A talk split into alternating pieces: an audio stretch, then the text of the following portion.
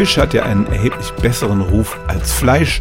Insbesondere fettiger Fisch ist gesund, weil er die Omega-3-Fettsäuren enthält.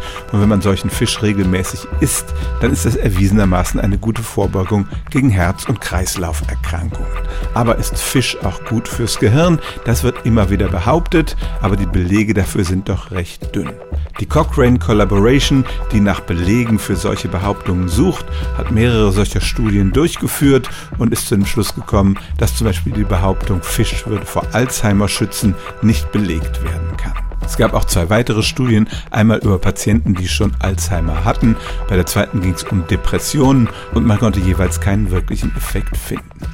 Also Fisch ist gesund, daran gibt es keinen Zweifel, aber ob er wirklich gut fürs Gehirn ist, dafür fehlen bislang noch eindeutige Belege. Stellen auch Sie Ihre alltäglichste Frage unter stimmtz.radio1.de.